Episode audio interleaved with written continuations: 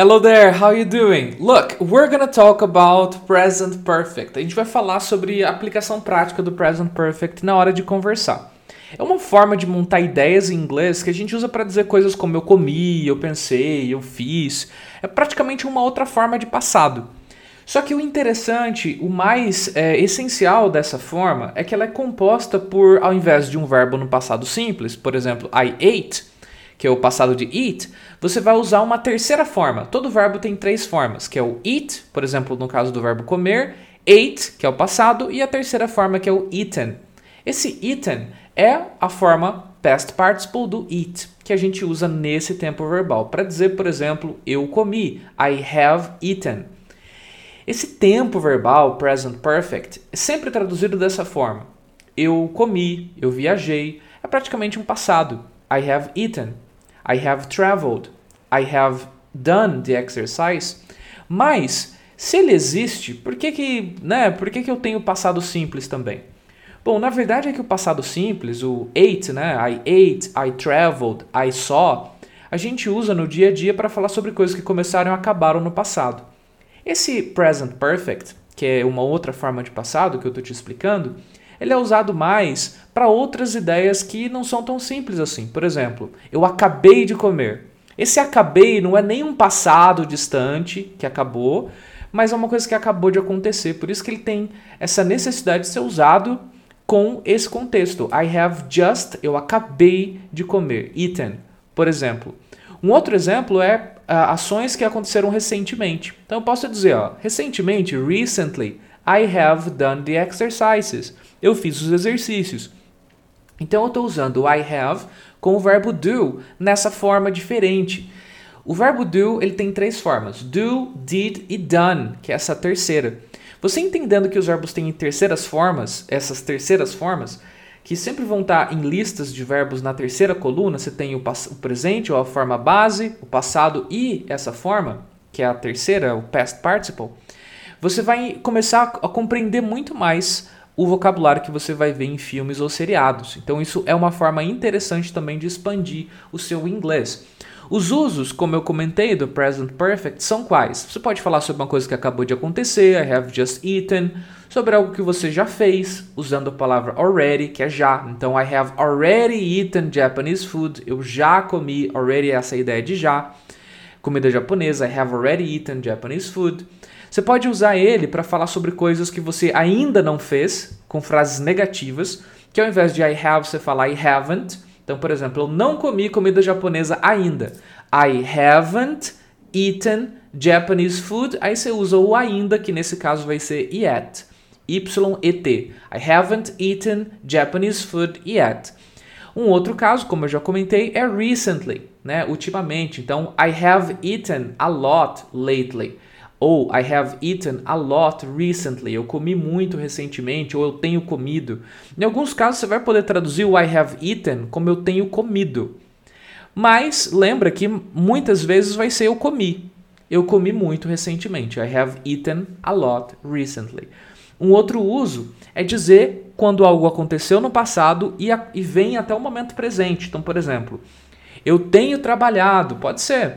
I have worked for five years. Eu tenho trabalhado por cinco anos. Ou eu trabalho faz cinco anos. Você percebe que eu posso até traduzir no presente, ó. Eu trabalho faz cinco anos, mas em inglês é I have worked for five years at this company, por exemplo, nessa empresa, ok?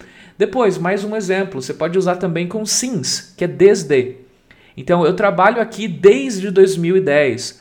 I have worked here since 2010. Ok? I have worked. Eu trabalho aqui. Você vê que a tradução fica eu trabalho, mas a frase é I have worked. Ok? Então, esse tempo verbal, o have, mais essa forma diferente do verbo, é usado para essas ideias. E agora vai ficar muito mais fácil de você entender isso quando você ouvir, alright? Eu vou te passar a partir de agora um exercício para memorização dessa terceira forma dos verbos. Você ter a lista somente não resolve o problema. Porque se você, por exemplo, ouve esses verbos, mas não usa para escrever algo ou falar algo em inglês, você vai esquecer. E vai só entender na teoria, não vai saber aplicar na hora de colocar as ideias em inglês, que é o mais importante. Então eu vou te passar aqui alguns verbos, um, um pacotinho dos verbos super frequentes. E você vai poder pesquisar outros também, mas o importante aqui é usar e aplicar esses daqui, tá bom? Então, por exemplo, ó, drive, o passado é drove, e o particípio, que é essa terceira forma que a gente usa, é driven. Você vai aplicar o driven para fazer a seguinte frase: Recentemente eu tenho dirigido muito. Então ficaria assim: Recently I have driven a lot. O próximo verbo é buy. O passado é bought e o past participle é bought também. Então é buy, bought, bought. As duas formas no passado e no past participle são iguais. Então eu comprei um carro novo recentemente. Você vai fazer a mesma ideia usando o have mais o verbo da terceira coluna. Então vai ser assim: I have bought a new car recently. Beleza?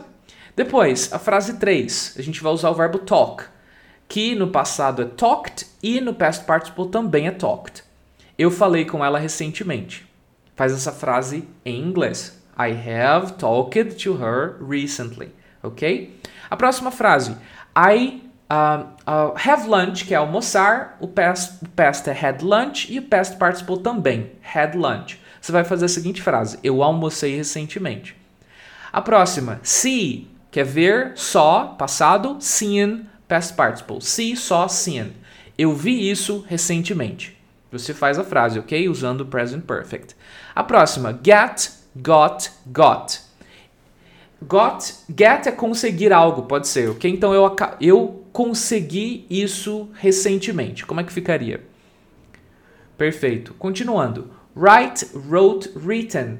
Write é escrever, ok? Então eles escreveram recentemente. Como é que ficaria essa frase? Perfeito.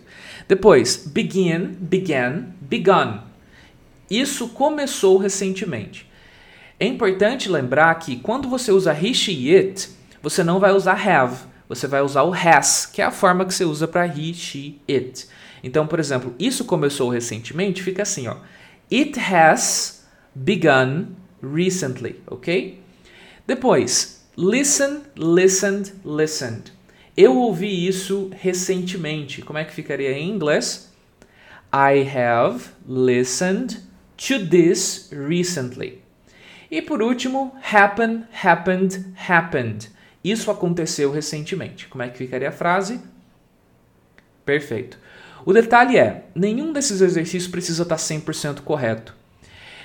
Conhecer esse tempo verbal e começar a desenvolvê-lo é um passo que você tem que tomar agora nesse momento, quanto antes.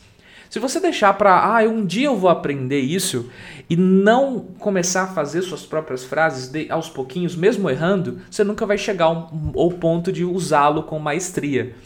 Então, parabéns por estar tá fazendo esse exercício e continue e fique tranquilo em relação ao progresso, porque ele vai acontecendo aos poucos, alright? E parabéns por chegar até aqui também, ok? Have a good time, see you!